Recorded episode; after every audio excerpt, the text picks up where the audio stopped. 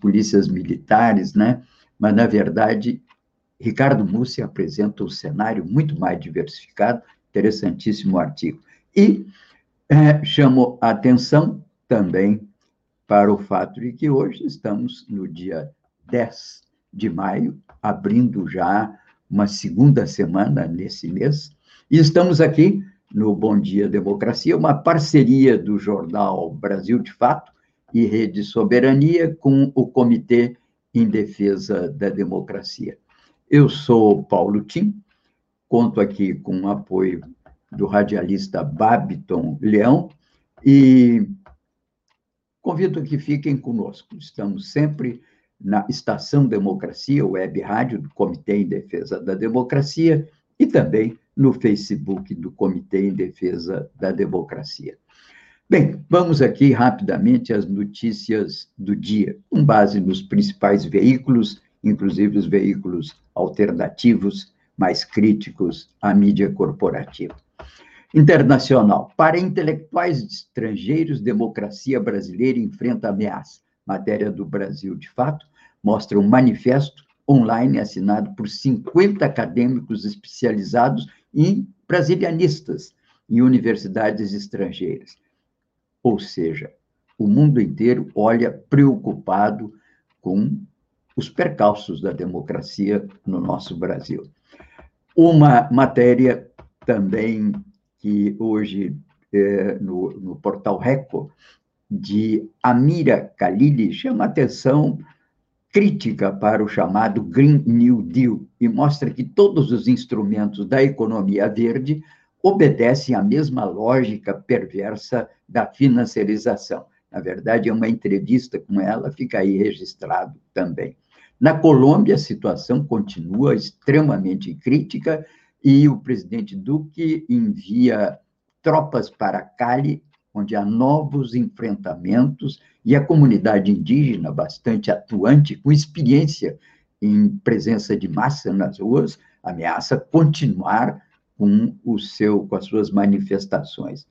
Bem, com o avanço da vacinação e queda nas mortes Covid na Europa, começa a União Europeia a relaxar as medidas restritivas. O Reino Unido deve anunciar hoje a liberação de pequenas reuniões em ambientes fechados. A Espanha suspendeu o toque de recolher, Portugal também, o noturno, e as ruas de Barcelona já estão lotadas começa o verão na Europa. E o paraíso dos europeus no verão é a Espanha, né? G1 chama atenção também para o que está acontecendo em Jerusalém. Centenas de palestinos ficaram feridos nos últimos dias em confronto com a polícia de Israel. Violência começou na sexta, quando palestinos foram impedidos de entrar na mesquita Al-Aqsa no dia mais sagrado para o Irã.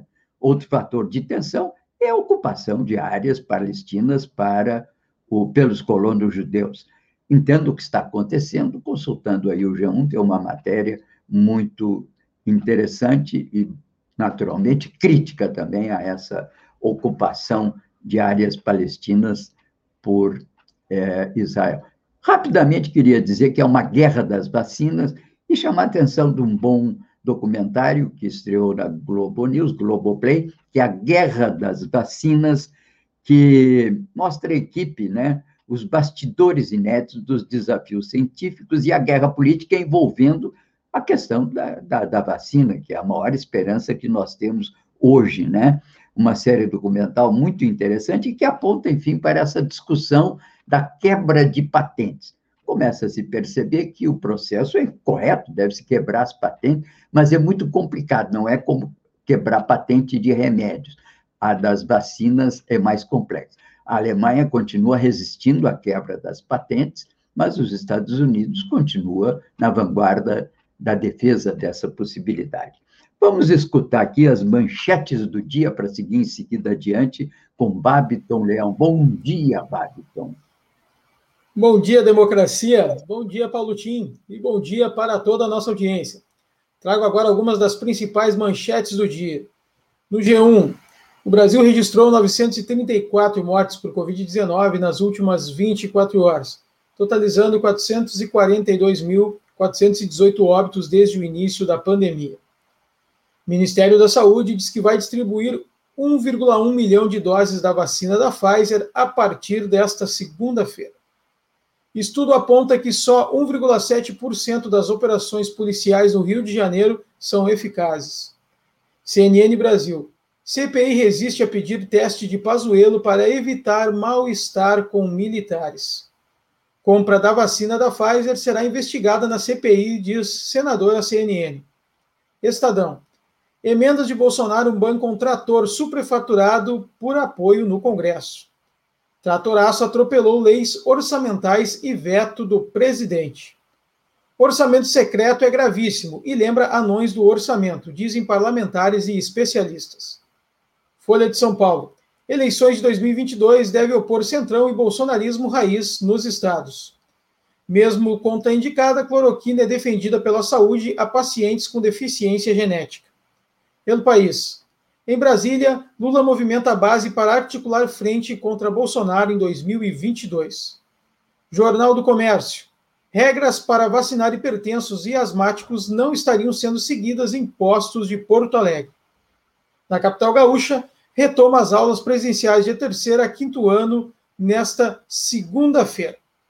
No nosso programa de hoje teremos a participação do cientista político Benedito Tadeu César, que vai falar conosco sobre os 22,2% dos brasileiros que acreditam que a Terra é plana e também sobre a chacina no Jacarezinho. Em seguida, eu volto com o boletim coronavírus, com a situação do Estado. É com você, Paulo Tim. Ok, muito obrigado. Eis os assuntos, então, do dia, né? Questão política para 2022. Lula, como vimos aí nessa manchete, articula em Brasília uma frente contra Bolsonaro.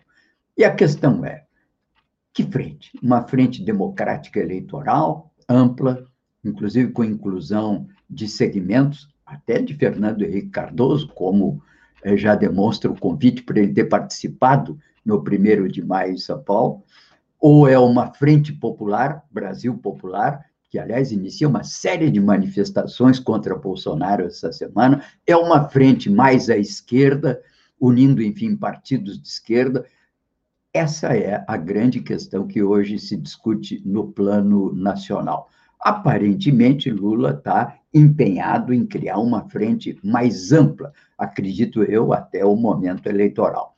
Mas os assuntos também passam pela CPI, que vai receber essa semana o ex-ministro Ernesto Araújo, que vai ter que explicar como é que usou o Itamaraty para intensificar ou para favorecer a compra de cloroquina em escala internacional. É uma expectativa de todo mundo.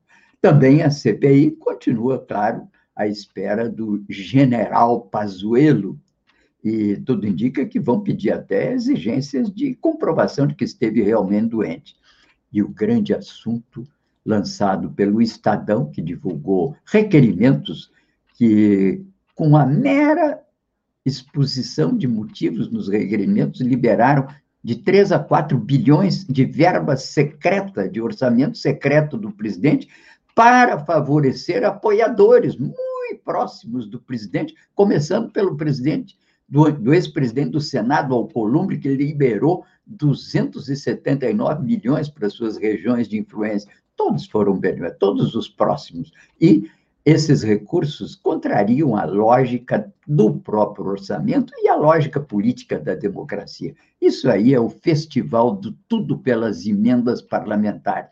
Começa com a tese geral, para os parlamentares em geral, e acaba sendo isso, verba secreta para os parlamentares aliados para reforçar, claro, alianças, né? Isso é perigoso. Como diz a matéria, é uma reedição que pode desembocar naquela história da CPI dos anões, que deu muito problema. Bem, deu até um assassinato de um assessor daquela comissão que teve que matar a mulher, foi preso, cumpriu pena, já faz muitos anos, década de 90. Bem, dei com isso, tem uma ideia da gravidade desse acontecimento. Repercutiu todos os canais, inclusive o Fantástico Contra parece que falou sobre isso também.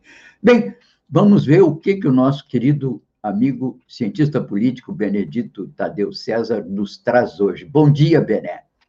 Bom dia, democracia. Bom dia, Paulo Tim. Bom dia, Babiton, Gilmar, ouvintes e internautas. Bom, é...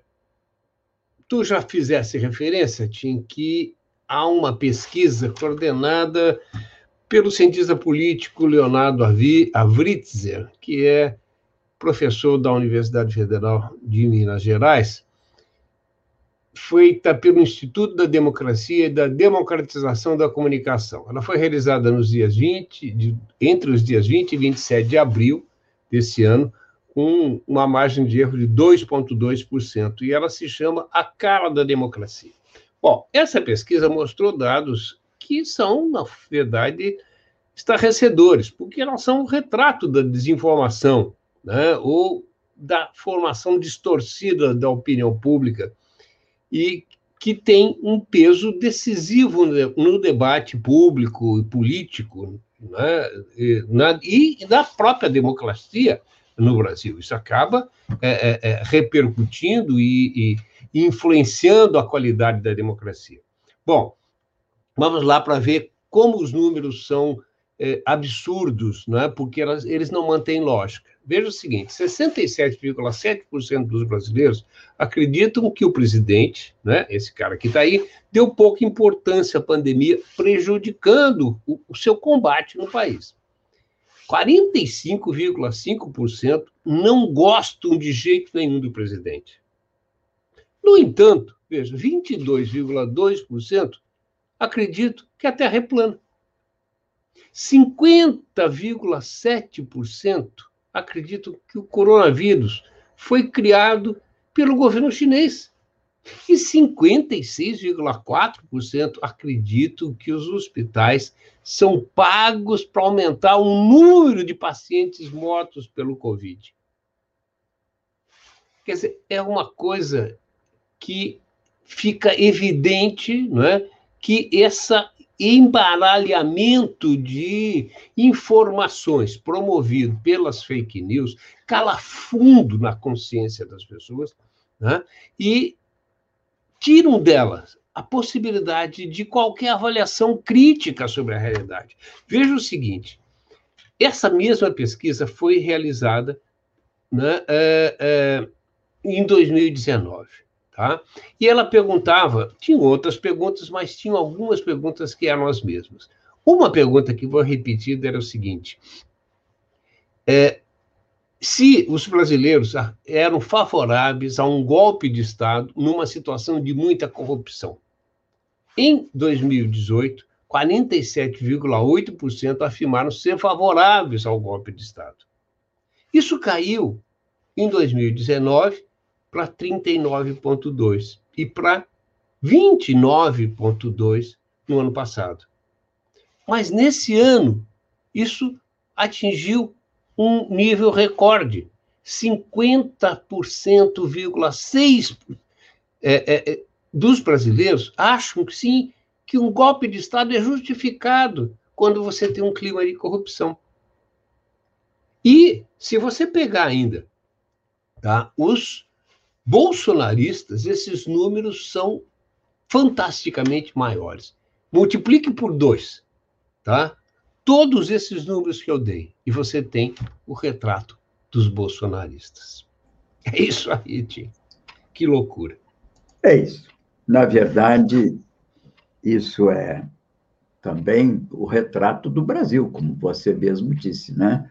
É um país em que nós estamos lá atrás dos índices de informação, em que a informação é monopolizada por grandes veículos que não contribuem para a formação de uma consciência crítica. Estava escutando a Maite Proença dando uma entrevista outro dia na Cultura Pro Vereza, e ela dizendo... Oh, que dupla, hein? Hã? Que, que dupla, hein? Que dupla. E ela dizendo que ela ficava impressionada na França, porque em todos os lugares onde ela ia, nas feiras, no lugar. Todo mundo tem opinião sobre alguma coisa. Ela dizia que no Brasil ninguém tem opinião sobre nada.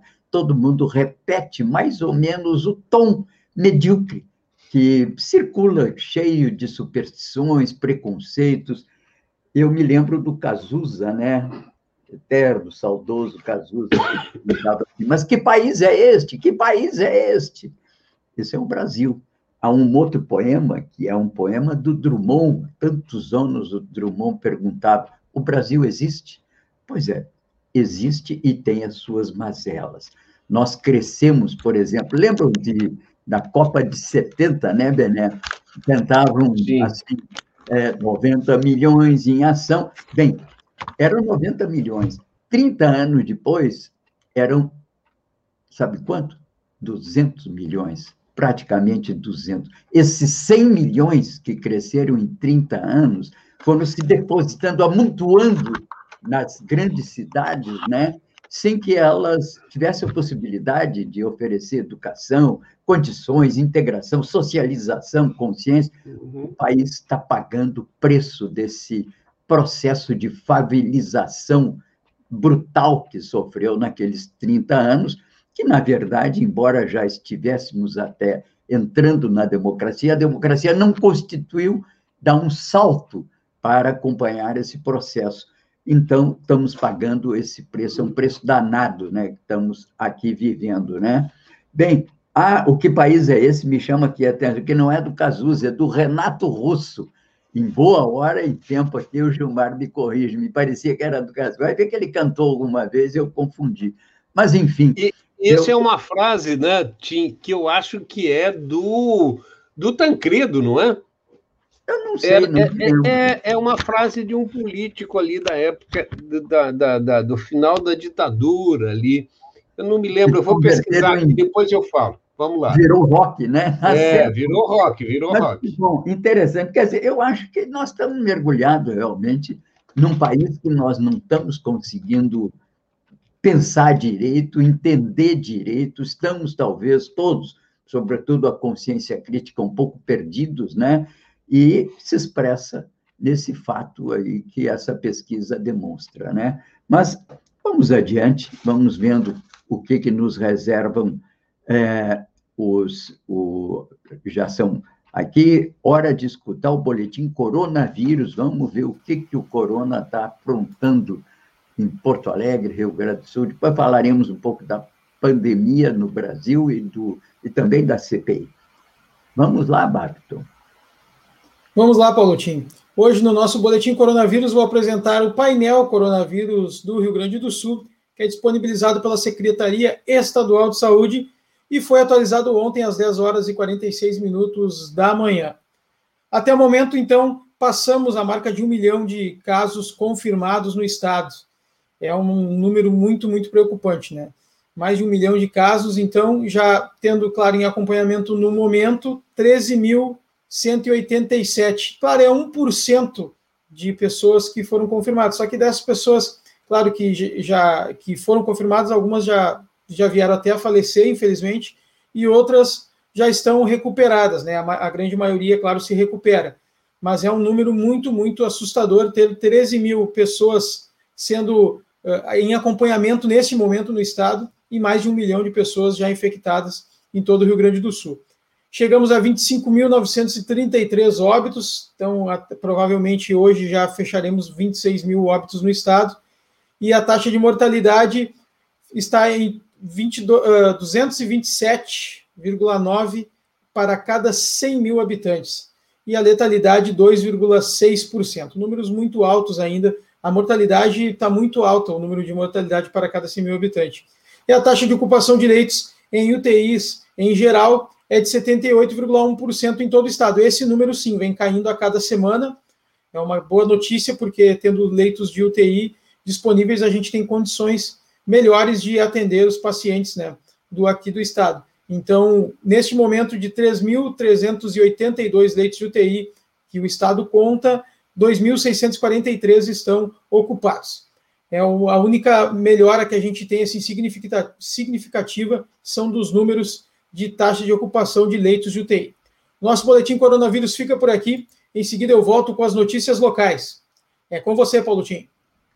Ok, ok. Meu querido Mário Madureira, que está sempre aqui atento e às vezes até presente aqui conosco, advogado, ele nos socorre aqui. Lembra que a frase que país é esse que virou a título e motivo, leitmotiv desse rock, né, do Renato Russo, foi do Francelino Pereira, um político mineiro, que era presidente do que ele dizia o maior partido do Ocidente, que era Arena, também conhecido como Partido do Sim, a ditadura militar. Enfim, muito obrigado aí, Mário Madureira, está esclarecida a origem. Mas, enfim, vamos adiante, né? A questão da, do coronavírus continua preocupando e os especialistas chamam a atenção que há um risco concreto de uma terceira onda. Claro que o presidente eh, Bolsonaro não acredita nisso. Para ele, isso é uma gripezinha, já está no finzinho. isso aí é coisa de mimimi, de gente que não tem coragem de enfrentar a doença. Mas os infectologistas e a doutora Dalcomo em especial chamam a atenção que há o risco, sim, de uma terceira onda. Isso vai ser para nós devastador se realmente acontecer. Começa hoje a distribuição de um milhão, é, vírgula, milhão e cem é, mil doses da vacina Pfizer. Enfim, vai entrar a vacina Pfizer. O lote deve ser usado nas capitais para a primeira dose a pessoas com doenças com pré-existentes, com comorbidade, mulheres grávidas e que tiveram um bebê recentemente. Esse novo envio faz parte de um contrato que prevê a vinda de 100 milhões de vacinas, como disse o ministro da Saúde, até o fim do ano é uma expectativa realmente favorável, tomara que se cumpra, isso é fundamental. Lembrando, entretanto, que 100 milhões dá para 50 milhões de brasileiros, nós somos 200 milhões. Claro que tem a prioridade para 180 milhões aproximadamente de adultos. Mas, enfim, estamos muito preocupados com essa questão que vai levando adiante um monte, né, uma sequela de vidas que se acumulam, como os óbitos dessa pandemia, né? Bem, a falta de medicamentos continua também criando problemas em várias capitais e está atrasando cirurgias, inclusive em vários campos, não só de humanos, mas até de animais de estimação. Os estoques de anestésicos e sedativos foram redirecionados e causou um desabastecimento também no mercado veterinário pobrezinho dos pets estão pagando o preço também. Para não se falar, claro, em outras uh, cirurgias que acompanham a pandemia. Continuamos com cirurgias de transplante, cirurgias de, enfim, de todo tipo, né? Que fazem parte das doenças é, que são comuns na sociedade, né? Bom, a CPI é, vai fazer dessa discussão da vacina Pfizer o seu principal assunto na semana. Os senadores querem saber por que o governo Bolsonaro não quis as 70 milhões de doses oferecidas em agosto de 2020. Se essa compra tivesse acontecido, o Brasil provavelmente não teria esse monte de gente é, em óbito derivado enfim, por causa do Covid, né? Já passamos de longe dos 400 mil, o horizonte agora, que preocupa todo mundo, e que podemos chegar a 500 mil óbitos até o final de, meados, final de julho. Bem, a agenda começa amanhã com o diretor da Anvisa, Antônio Barra Torres. Ele deve falar na quarta-feira, na verdade, na quarta-feira, não amanhã. Assim, amanhã o Barra Torres e na quarta fala o Fábio Weingart, aquele que deu uma entrevista dizendo que o ministro da Saúde, Pazuello, tinha sido incompetente.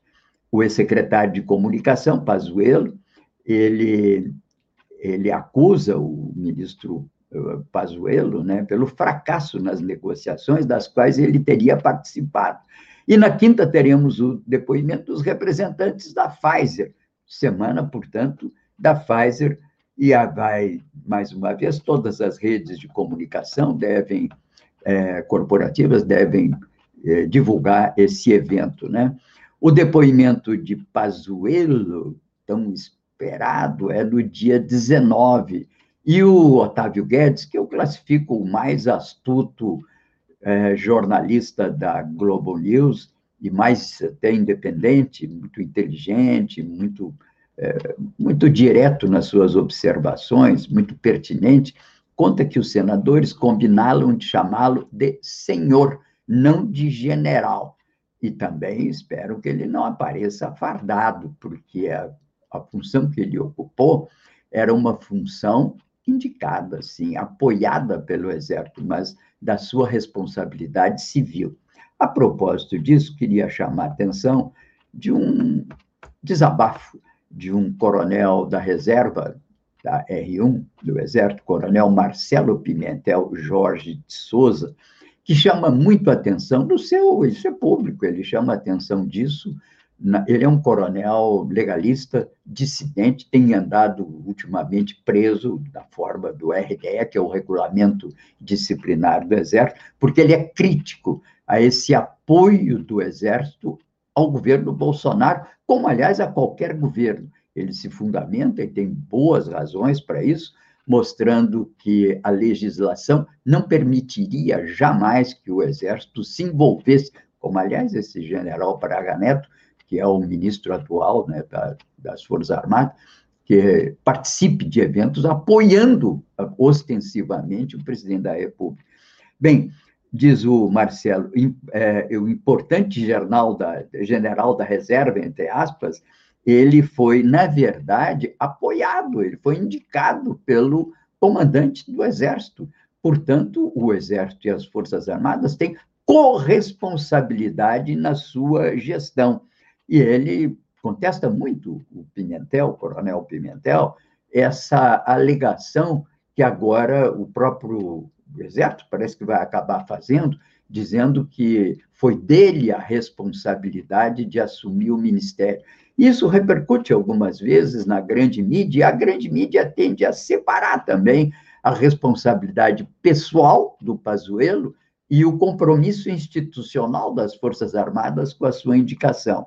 Eu deixo o registro também na minha fanpage desse desabafo do coronel Marcelo Jorge Pimentel, um dos poucos oficiais, aliás, ainda que da reserva, que tem uma posição legalista francamente democrática e que, mais uma vez, insiste em que os militares deveriam estar dentro dos quartéis, cuidando, como instituição de Estado, dos assuntos pertinentes às suas corporações. Bem, ainda termina dizendo assim: quando a coluna do Estadão, que é quem repercute muito, o Estadão é onde tem, é o jornal que mais tem especialistas em questões militares, tem o Godoy, a própria Eliane Cantanhede fala muito, e ele manda o recado, né? Quando a coluna do Estadão quiser entrevistar um oficial do Exército que não seja do partido militar, que é o que ele chama, que apoia o atual governo Bolsonaro, diz ele, aqui estarei à disposição. Não aguento mais ler mentira de general nos principais jornais do país. Palavras de um coronel legalista dissidente, naturalmente, né? O assunto do G1 podcast fala hoje, nesse episódio, da estratégia do governo de deixar o coronavírus correr solto para gerar uma barreira natural de imunidade, que é aquela imunidade de rebanho, né? Assunto interessantíssimo, porque isso pode se constituir como na, na Índia já houve um tribunal que julgou isso como genocídio, apostar na imunidade de rebanho. Teria acontecido isso em Manaus. Não foi um acidente de percurso, teria sido uma, um desejo. E o café da manhã fala também na caça de Ernesto Araújo pela cloroquina, e ele vai ter que se explicar disso agora na CPI, né? Bem, vamos ver o boletim agora de notícias locais com Babiton em Porto Alegre. Vamos lá, Babiton. Vamos lá, Paulotinho, com as notícias do matinal. Taxa de imunização no Rio Grande do Sul está longe do ideal. A imunização no Rio Grande do Sul segue sendo uma das mais altas do país. Mais de 21% dos habitantes do estado, cerca de 2,4 milhões, já tomaram a primeira dose de uma das vacinas disponíveis. Contudo, o reforço essencial para garantir a imunização completa contra a Covid-19 foi aplicado em apenas 9%. O infectologista Eduardo Springs, chefe do Serviço de Infectologia do Hospital de Clínicas de Porto Alegre, disse à GZH que, se o intervalo entre as doses foi, for maior do que o indicado pelo fabricante, maior também será a chance de surgir uma nova cepa do vírus. Mães serão as primeiras beneficiadas no auxílio emergencial gaúcho. O governo confirmou ontem que o pagamento do auxílio emergencial do Rio Grande do Sul vai começar pelo grupo das mães chefes de família em situação de vulnerabilidade.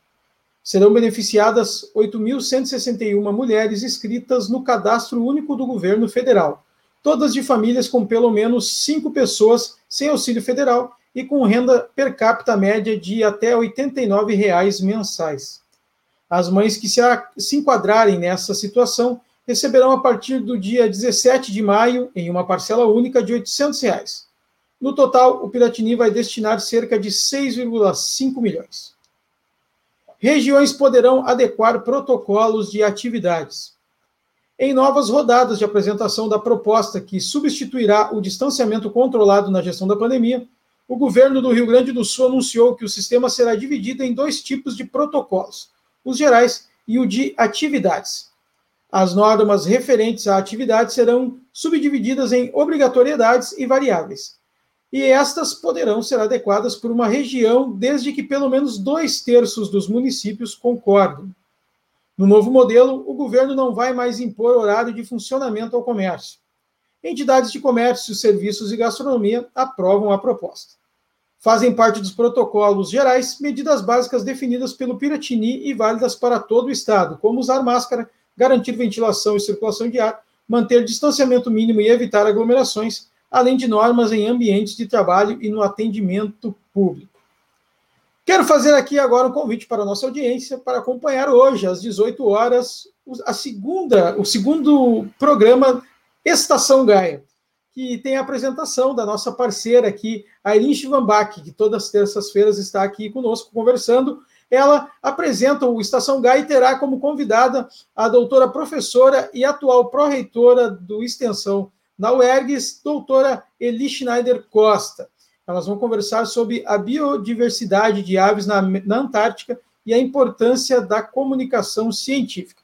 Hoje, às 18 horas, então, na nossa rede Estação Democracia, você pode escutar também pelo aplicativo que você encontra na loja do seu smartphone, é só digitar Rede Estação Democracia ou no site estaçãodemocracia.com. E claro, aqui nas nossas redes sociais, o programa estará disponível às 18 horas. É com você, Paulotinho. Ok, obrigado.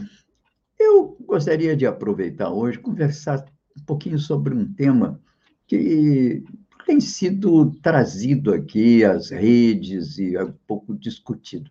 Aliás, ontem eu escutei o, eu acho que é o Roda Viva, né? O canal livre, acho que me atrapalhei. Da, e estava, participou do grupo, é o Bandeirantes, é o do grupo Bandeirantes. Participou do debate aquele presidente do Instituto Locomotiva e, e do é, Data Favela, é o Meirelles, acho que é Renato Meirelles, o nome dele. E ele falou, ao final, disse muita coisa interessante. Eu recomendo ver porque é uma entrevista extremamente, ele tem muita informação, informação útil e importante para nós que temos uma visão crítica, mas ele termina dizendo uma coisa que me preocupou. Disse ele o seguinte: a população brasileira não acredita nos políticos, a população brasileira acredita em si mesma. E indagado sobre qual o caminho que o Brasil deveria seguir, diz ele: o caminho é acreditar nas pessoas, acreditar nas instituições do terceiro setor que mobilizam, influenciam e que têm a confiança das pessoas, e não nos políticos.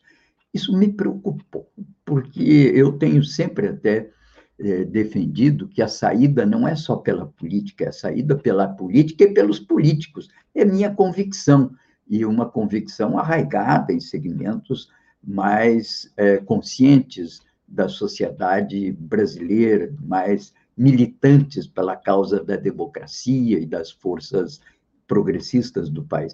Então, isso me preocupou. Ao mesmo tempo, isso remete para uma questão que eu também tenho notado. Aqui no Brasil, quem tem influência nas redes sociais não são os políticos. Aliás, o rei dos políticos no Brasil, das mídias sociais, é o Bolsonaro, que, na verdade, ele descamba um pouco para esse lado do, da celebridade e junta uma série de peças soltas para poder fazer o seu projeto político. Mas, contrariamente nos Estados Unidos, onde são os políticos que comandam as redes sociais, aliás, mal político, Trump, mas é político. No Brasil, não, são celebridades. É o Felipe Neto. E agora a Juliette. Você sabe quem é a Juliette? Eu não sabia, porque eu não vejo o BBB. O BBB. É um fenômeno, Juliette. Ela está com 23 milhões. 26 já? Eu tinha aqui um dado de que coisa, 26, é de, desde o início da guerra, está assim, é um milhão por hora. É impressionante o que ela, ela vai ameaça Felipe Neto, que tem mais de 100 milhões. Corrigindo, 28. 28, me diz já aqui, o Gilmar me corrige, que ela já tem 28. E olha que eu tomei esse dado ontem à noite. É um fenômeno que nos obriga a pensar. Madonna também, em outro lugar, Madonna tem 15 milhões. A Juliette tem muito mais que a Madonna.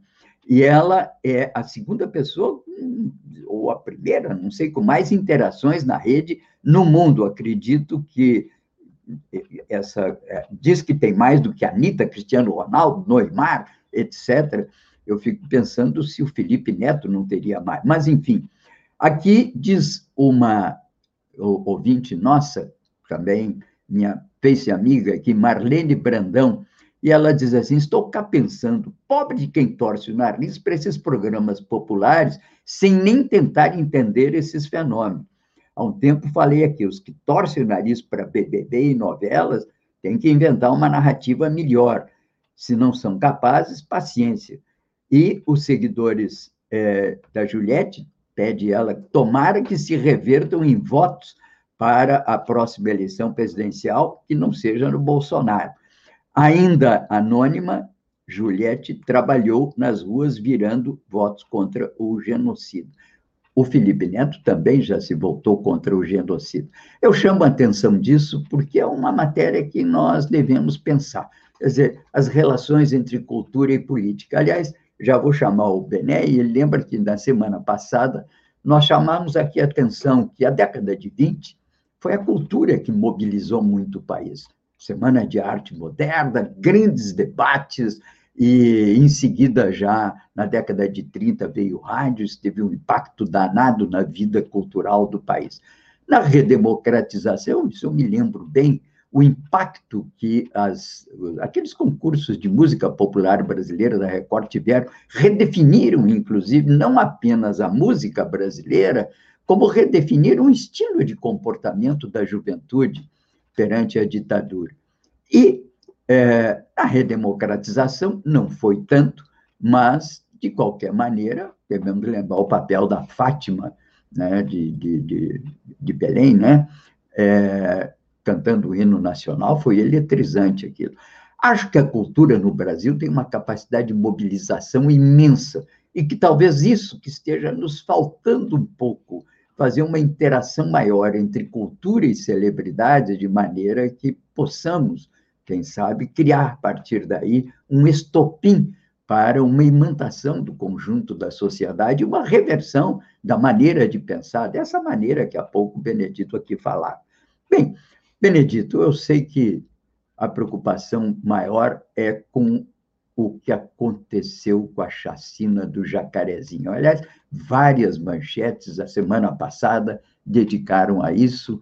Uma matéria da Intercept mostra que, na verdade, há indícios de que há um esquadrão da morte na Polícia Civil, não é nem na PM. Então, é um assunto que requer uma reflexão. Há uma indignação nacional com aquilo, e maior indignação diante das declarações das autoridades, achando que é normal matar bandido, como disse o presidente, como disse o Morão, como o governador do Rio. Benedito, o que, que você acha disso tudo? Mas com microfone é melhor. É uma situação complexa, né, Tim? Porque é uma conjunção de fatores né, e de causas.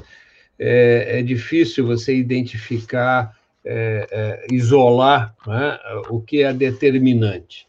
Né? Só um comentário aqui, dois comentários. Um, eu quero mandar aqui, vou fazer como, como jogador de futebol, vou mandar um abraço aqui à minha amiga Eni Yatsuda Frederico, nossa colega professora no IEL, na, na Unicamp, Instituto de Letras, e nossa colaboradora aqui lá de São Paulo. É, bom, é, a outra, o outro comentário é o seguinte: eu fiquei pensando, quem seria a Fátima de Belém? É a Fafá de Belém. Ah, essa aí que cantou o hino nacional. Fátima de Belém é difícil das pessoas se lembrarem. De manhã cedo é dose, né? Não, é que é, talvez ela se chame Fátima mesmo, mas é. ninguém sabe, né? É. Tá? O, mas vamos lá. Olha, é, tu falaste, Tim, no começo desse programa sobre a, a, o processo de, de, de urbanização né, desenfreado que ocorreu ali no governo durante a ditadura militar é, e que empilhou gente nas cidades. Né? Isso se agravou, nunca foi contornado, nunca foi solucionado, diferente, por exemplo, do que ocorreu na Europa, né? ali, aquela miséria que existia no século XIX, principalmente depois da Segunda Guerra Mundial, houve um, um, um esforço muito grande né, de, é, é, é, de reurbanização, de construção de habitações populares condignas. Né? É, e aqui no Brasil isso nunca foi feito. Nós tivemos o BNH, nós tivemos, por exemplo, recentemente o Minha Casa Minha Vida, mas é, não, não foi solucionado nunca. Né? As favelas crescem cada vez mais e, e não são só nas grandes cidades. O que nós vimos no, estamos vendo no Rio de Janeiro é uma coisa que tem sido chamada agora. É, é, tem um artigo, inclusive, muito interessante no Open Democracy, é, Democracy, é, que é, é, fala sobre a ascensão da narcomilícia neopentecostal no Brasil. Segundo esse artigo, tá, traficantes, paramilitares e igrejas se unificaram em uma guerra santa contra grupos rivais e religiões afro-brasileiras. Para você ter uma ideia, eles trazem aqui um dado que no ano passado, ao menos 57% da área da cidade do Rio de Janeiro era dominada por grupos milicianos, colocando 5,7 milhões de habitantes da cidade sob a mercê de organizações paramilitares. Há um conluio, há uma sinergia, para usar o termo né, é, que agora não está tão em moda, mas já esteve muito em moda, os neoliberais gostavam muito desse termo, né, entre entre os narcotraficantes e os neopentecostais. Tá? Eu não estou dizendo que todos os neopentecostais são, são narcotraficantes, né? mas eles têm um trabalho, assim como eles controlam as rádios comunitárias e outras coisas, né? eles também têm um trabalho intenso dentro dos presídios de, entre aspas, conversão né, dos traficantes. E isso criou uma relação hoje intensa entre os narcotraficantes, os, os pastores neopentecostais e as, é, é, é, as milícias.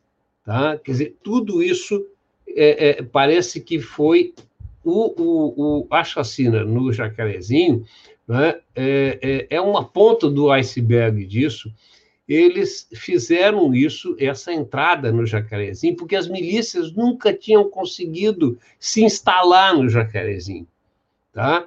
Então, uh, há um, um, um, conluio aí, parece, tá? E, e eles se instalaram né, agora lá, entrando dessa maneira, e com o aval, se diz, do novo governador do Rio de Janeiro e suspeita-se, inclusive, do presidente da República, que teve, dia, um dia antes, uma reunião com o governador do Rio de Janeiro. Há suspeitas de que isso foi articulado né, é, é, em altos, alto nível de poder. É, é, é aterrorizante, porque isso, inclusive, se associa entende? As ameaças que Bolsonaro tem feito né, com relação às eleições do ano que vem, a intervenção, a proibição é? de, é, de lockdown.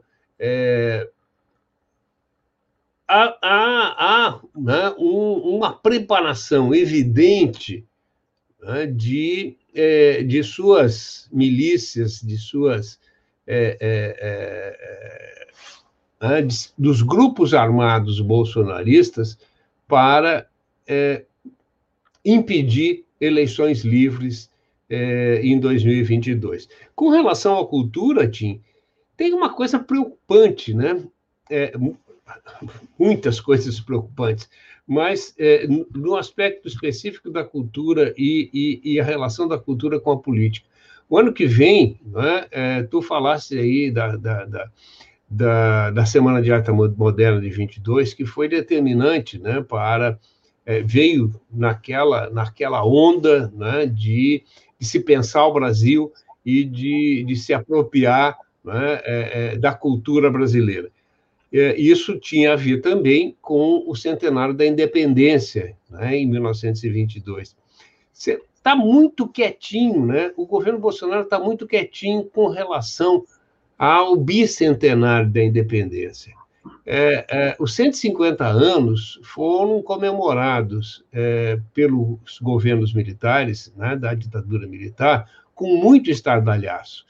Eles não comemorarão isso. Será que eles não têm um, um, um, plano secreto aí? Pode ser que eu esteja delirando, mas de é, é, transformar o ano de 1900 e 2022, 200 anos de independência, numa um grande festival nacionalista que capaz de catapultar a recandidatura de Bolsonaro é, é, é, é para a presidência da República?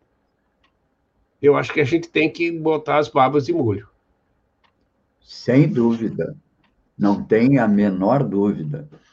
Temos que começar a pensar com seriedade nessa matéria, né? O Bené, se você me permite, eu gostaria de chamar a atenção numa, num post que nos manda a Rosa Freire da Guiar, que já participou no comitê de alguns, algumas lives, é a viúva do Celso Furtado. E hoje é dia 10 de maio, sempre chamamos aqui a atenção de alguma efeméride, né? E ela lembra que no 10 de maio de 81, o presidente François Mitterrand, socialista, eh, tomava posse, ou, ou, melhor, ganhava a eleição na, na França por um placar apertado de 51,7% contra 48,2% de Giscard d'Estaing, que era o candidato que tentava a reeleição pela direita. E conta ela, se permite. Quem estava na França naqueles tempos viveu uma explosão de alegria que certamente foi por muitos comparada à Revolução de 1848. Quando às oito em ponto a TV francesa anunciou a vitória de Mitterrand, estávamos lá em casa, Celso Furtado e eu, mais dois convidados, é, Fernando Henrique Cardoso e Roberta Mata. Abrimos champanhe, festejamos, congratulamos, mais tarde como para Bastilha, aquela Bastilha, famosa Bastilha, né? que deu, deflagrou a Revolução Francesa, e a multidão que ali se concentrou, comemorou a vitória entre buzinaços, cantorias, até caiu um temporal. O lugar era simbólico, claro, óbvio, né? Ali também, em 1981, os socialistas esperavam derrubar o antigo regime 23 anos depois de governos de direita e iniciar algo que lembrasse uma revolução. Mitterrand sabia como ninguém o peso dos símbolos na política. No dia da posse, foi o Panteão com uma rosa vermelha na mão, e ela manda a foto, e desfilou com intelectuais que tinham sofrido exílio, Cortázar, Melina Mercury, etc., e pôs em execução as medidas mais revolucionárias do seu programa. Aboliu a pena de morte, nacionalizou bancos e grandes indústrias, quebrou o monopólio estatal das rádios e TVs, estabeleceu a semana de 35 horas, a quinta semana de férias pagas e aposentadoria aos 60. Descentralizou um país que, para se trocar um paralelepípedo em Marsella, tinha que pedir autorização na capital. Mitterrand governou por 14 anos, dois mandatos. O primeiro foi, de longe, o melhor. Bem, queria lembrar para enfim, trazer aqui nessa data esse memorável acontecimento que marcou a vida da França, depois teve os seus contratempos. Devemos lembrar que a Europa toda, como o mundo inteiro, na década de 90, entraram naquilo que nós chamamos de glamorização da globalização, com todas as políticas concernentes ao consenso de Washington. E lá se foi, digamos assim, o sonho de fazer da experiência socialista algo inteiramente novo. Houve um, um descenso muito grande do socialismo em escala mundial e que, de certa maneira, levou de roldão por uns 20, 30 anos, muitos segmentos, muitos partidos socialistas, comunistas, esquerda europeia e latino-americana também. Mas eu acho que, felizmente, estamos acordando desse pesadelo, que foi o pesadelo do neoliberalismo, o anúncio vem, por incrível que pareça, do norte, e vamos ver se pegamos uma carona e reavivamos esses ideais. E veja que o programa do Mitterrand era um programa eh, simples, não era nada de fazer revolução. E ela conta até que eu vi aqui notícias do Brasil que diziam que os grandes jornais que a França ia ser ocupada pelas tropas soviéticas, coisa nenhuma. Entende? Foi um programa que expressou naquele momento a realização de um grande desejo que, lamentavelmente, capitulou na década de 90 em razão do que nós conhecemos, um, o, o, o ocaso da União Soviética e um, essa coisa da Pax Americana sob o consenso de Washington. Mas acho que essa fase, felizmente, está chegando no fim e podemos retomar esse dia 10 de maio da vitória e da posse do Mitterrand e do seu programa, veja, nacionalização de bancos, grandes indústrias, revisão das concessões de rádio. Nós temos que avançar num programa que seja um programa avançado, porque o povo quer mudanças. Em grande parte também a gente condena esse processo todo que hoje engrossa o bolsonarismo, mas é, também há que pensar que o povo está querendo mudanças mais radicais, porque há, há, um esgotamento com isso, entende? Não podemos deixar que a, entre aspas, revolução seja prometida pelo Bolsonaro. Nós temos que propor também uma, entre aspas, uma revolução. Quem sabe... Putin. Diga. Não, se tu me permites, veja, claro. É esse caldo de cultura, né? Você disse que o povo quer mudanças, né? Sem dúvida. Agora, veja, você precisa é, é, é, você precisa ter propostas né, que sejam é, é, compreendidas pelo povo e que você consiga chegar até eles. Né? Você fez aqui referência né, a, a, a, Nós falamos aqui né, na, na, na, na confusão que a população faz. Veja, a gente, a gente, é, é, é, se a gente voltar para trás, veja o que, que aconteceu na década de 30 do, ano, do, do século passado. Né? Havia uma insatisfação muito grande na população, porque até porque ali né, é, é, é, você tem uma, uma grande crise econômica parecida com o que tem hoje, né? e tinha o, o predomínio do sistema financeiro internacional, né? É, é, que, que, que, não é sempre que acontece isso, né? Quer dizer, chega um momento que os capitais fogem né, para o mercado financeiro e daí vira o caos, né? É, o capitalismo tem essas crises é, cíclicas. Bom, mas quando acontece isso, né, é, se a gente pegar o exemplo do século XX, o que, que aconteceu? Né? Houve uma polarização ali entre fascistas e socialistas. Né? É, é, os fascistas venceram em boa parte né, da Europa, na, na, na, na, Itália, na Alemanha, né, é, mas não só. Né? É, mas depois né, houve uma reação muito forte, né, até porque a própria direita europeia e, e, e, e, os Estados Unidos né, e o mundo inteiro se deu conta da loucura que era aquilo.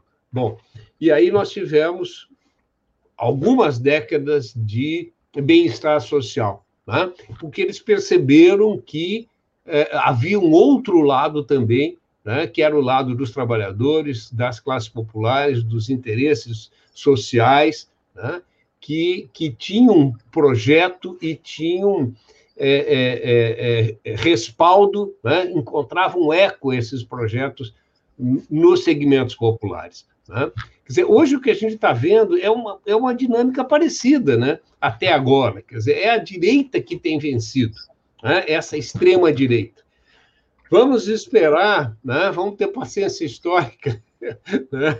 e é. esperar que essa reversão uhum. aconteça. Né? Parece é. que o próprio capitalismo está se dando conta né?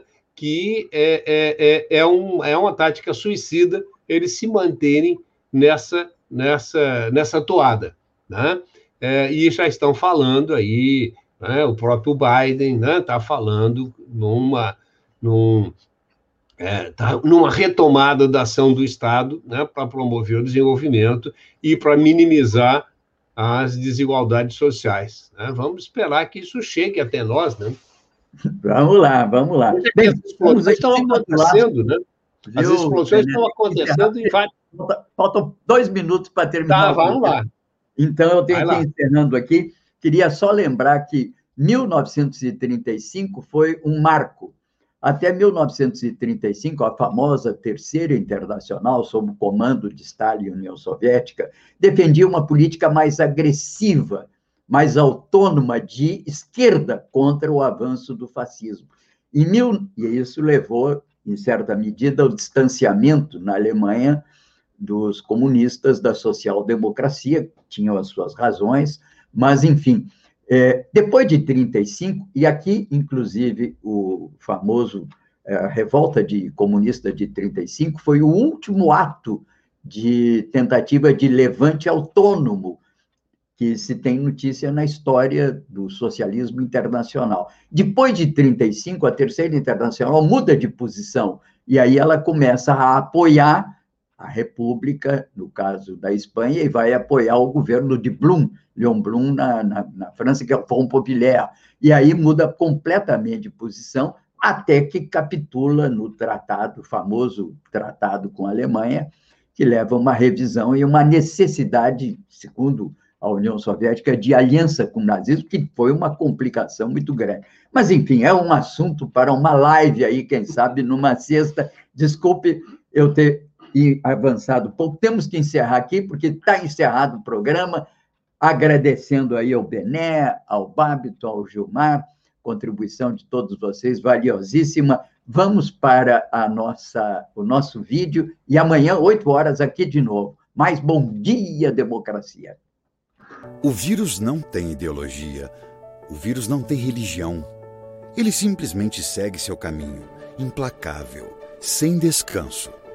Para vencê-lo, precisamos esquecer nossas diferenças e saber que as nossas armas são a ciência, a informação e as nossas atitudes. Estamos numa guerra e, querendo ou não, somos todos soldados.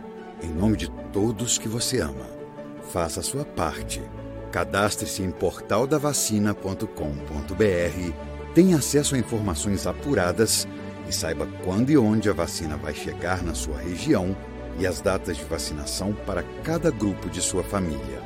Portal da Vacina é o Brasil todo conectado para pôr um fim na pandemia. Apoio Comitê em Defesa da Democracia e do Estado Democrático de Direito.